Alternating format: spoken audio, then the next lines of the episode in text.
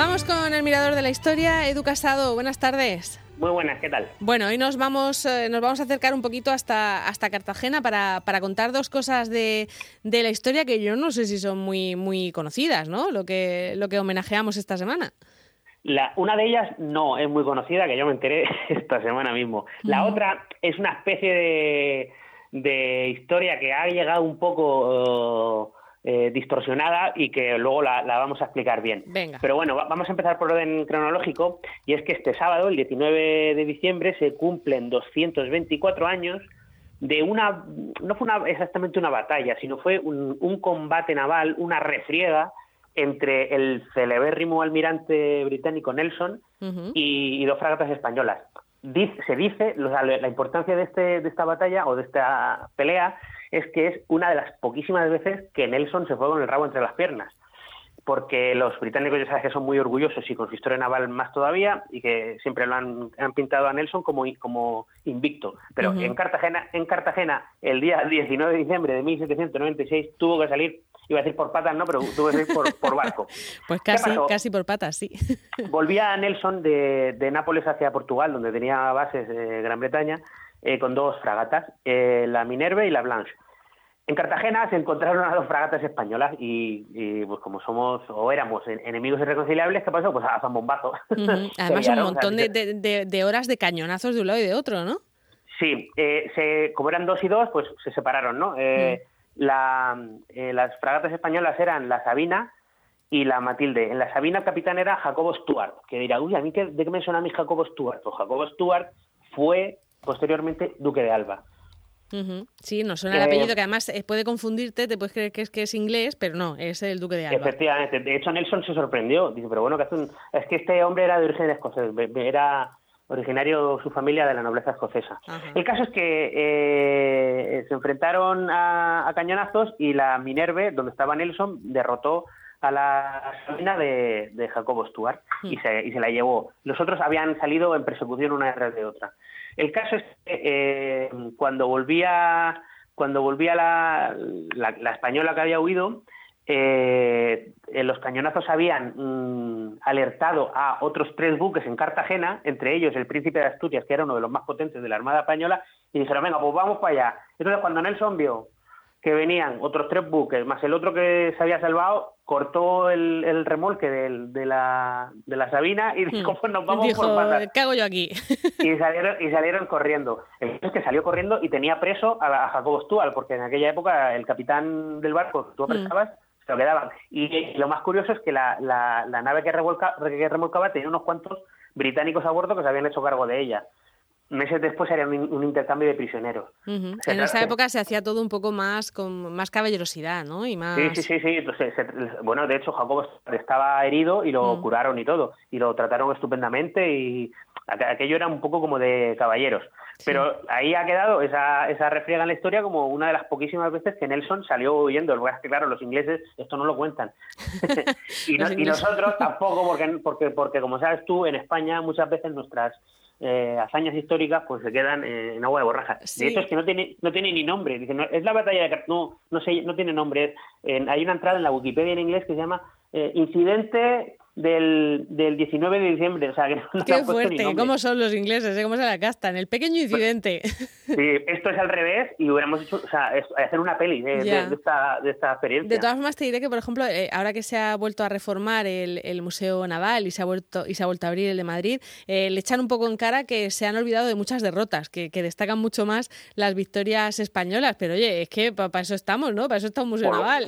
Por lo, que hace, por lo que hace todo el mundo, claro. Por lo que hace todo el mundo, que nosotros parecíamos Pero vamos a ver, si, si, está, si está Cartagena llena de, de monumentos se derrotan. Los héroes de Cavite, si Cavite ya, fue un desastre. O sea, es que es que nos gusta. Bien, a ver, eso ta también se lo merecen, ¿eh? Los que participan en una batalla y no les sale bien, pues hombre, también se merecen ese. Bueno, también tenemos las fiestas de Yecla, que son a unos que ni siquiera llegaron a disparar, ¿no? Y que es lo que se, que es lo que se celebra, que no tuvieron que llegar a disparar. Pero sí, es verdad, tenemos, tenemos que aprender un poco de, de cómo se miran el ombligo otras, otras naciones, ¿no? Sacar un poquito de pecho. Uh -huh. y, y, Cartagena, que es una fuente inagotable de, de, de, historias de la historia, es también la protagonista de la, de la otra anécdota de, de que se cumple esta semana. De hecho, se cumple hoy uh -huh. el 147 aniversario Eh, a ver, esto hay que matizarlo. Yo, desde que he trabajado en Cartagena unos cuantos años, siempre eh, se comenta, no, es que Cartagena pidió, el cantón de Cartagena pidió incorporarse a los Estados Unidos de América. No fue exactamente así, pero bueno, la historia aún así es curiosa.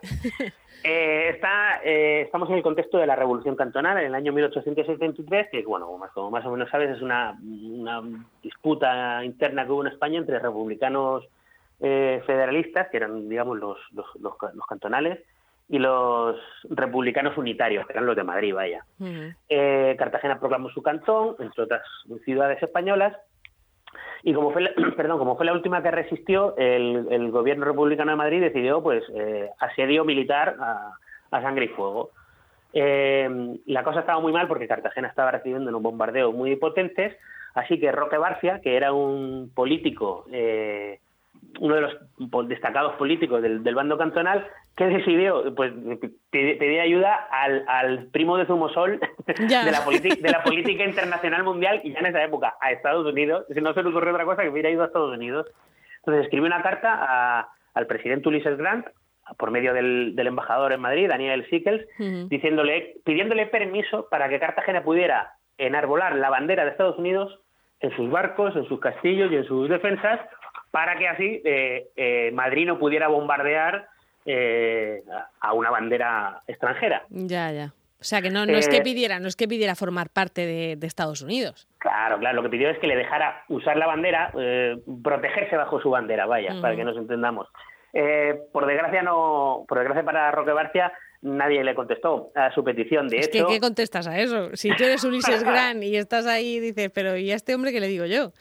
Yo sospecho que no le llegó ni la carta al presidente Washington, pero no les duró mucho porque menos de un mes después, el 12 de enero, se rindió el, el, cantón de Cartagena. O sea, eh, entraron las tropas republicanas unitarias en Cartagena y lo y lo y acabó el conflicto. Está muy bien porque es una carta que la carta está muy muy escrita con mucho con mucho rimbombancia y por ejemplo dice, si, si me permites que te lea un... Sí, a ver, ¿qué dice? Dice, hace 21 días y 21 noches que están vomitando sobre nosotros el hierro de la muerte, como si fuéramos fieras del bosque o perros rabiosos. Esto para explicarle un poco lo que estaba pasando en Cartagena.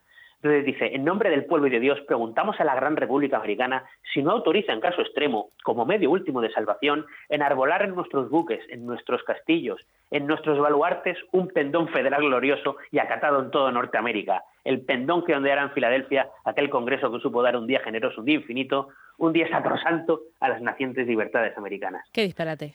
Ya nos escribimos como antes, ¿eh? desde luego, qué bonito, ¿verdad? Esto va a decir, por favor, déjame que, pongamos tu bandera. Ay, qué ver. Ahora, ahora todo el mundo se pone, se pone banderas de paraísos fiscales, ¿no? Digo, los barcos hacen cosas así de. Sí, de Panamá y todo eso. sí, para que, para que ni les paren ni les pidan explicaciones, ¿no? Sí, claro. Cartagena, el, la Revolución Cantonal, que también el tema de banderas, hmm. la, la, bandera cantonal es roja. Y tú sabes la historia esa, ¿no? De por qué es roja la bandera cantonal. A ver, cuéntame porque eh, en el castillo de, Galeras eh, eh, izaron una bandera turca, hmm. Es la que más tenían a mano, y, los desde, la mar, los barcos republicanos dijeron, ¿y estos? ¿Por qué enarbolan una bandera turca? Entonces el voluntario que había enarbolado la bandera turca, para diferenciarla, se abrió una vena con una navaja, dice la leyenda, y manchó lo que es la, la media luna y la estrella de la bandera turca para dejarla toda roja y así poder tener una bandera roja del todo del todo. Rojo, rojo sangre, ¿no? O sea, no rojo Cartagena, rojo sangre total, sí, sí. Madre mía, madre mía. Eso luego, no, eso, luego nos salta, ¿eh? Eso luego nos salta. Esta historia es muy conocida en Cartagena. Que la sangre es esa cosa que luego cuesta limpiar, ¿eh? Así que. Pero luego se pone marrón. Yo es que eso claro. Sí, es un poco, es un poco marranadilla. Por cierto, aprovecho que estamos hablando de sangre para recordar que hay que ir a donar al centro de modonación, que están muy mal las reservas. ¿eh? Aquí hay que aprovechar cualquier excusa para meter esa, esa cuña de que, de que la gente se acerque al centro de modonación y de, y de sangre. Eh, por la patria, ¿no? En este caso también. Sí, has visto que bien, que bien enlazamos un tema con otro, Marta. Qué barbaridad, qué barbaridad. Hemos empezado hablando de barco y ahora hemos acabado de, que hay que donar sangre y, claro que sí, Claro que sí. Bueno, y no, no nos ha cabido lo de los Simpson, pero ¿cuántos, cuántos años hace que empezaron, que comentabas que esta semana había, había sido el aniversario del, primer capítulo. Mañana se cumplen 31 años de la emisión del primer episodio de Los Simpsons, lo contamos rápidamente. Eh, en 1989 yo tenía nueve añicos, o sea, no te voy a preguntar lo que tú tenías, pero pues yo tenía nueve. Más, yo tenía más. Unos pocos más. Llevan ya 692 en 32 temporadas. Bueno, yo me perdí en la primera o en la segunda, vamos, yo no he seguido tanto, pero, lo, pero es que pasa es como lo, repiten tanto... Ya, ya, pero hombre, ya tiene que tener un buen equipo de guionistas, ¿eh? Para seguir escribiendo tantísimos años. Yo hace mucho que no veo temporadas nuevas y los críticos dicen que han perdido mucho, que han bajado mucho la, calidad. Pues es que es imposible mantener mantener eso. Unos dibujos que además eran de eran de adulto, en teoría, y, enseguida en España los pusieron en horario normal, vaya, en horario de niños, pero bueno. Mira, para que te hagas una idea, la, la mujer que le pone en España la voz a Bart Simpson tiene 54 años y empezó con 23. Y ahora, tiene, y ahora tiene la mujer 54 años, o sea fíjate. Bueno, pues si el otro día contábamos también que había sido el aniversario de ET y nos hacía muy mayores, pues esto también, lo de los Simpson, 31 años llevan ya en antena, una barbaridad. Edu, muchísimas gracias por asomarnos a, tantas historias. Venga. Venga, Hasta luego.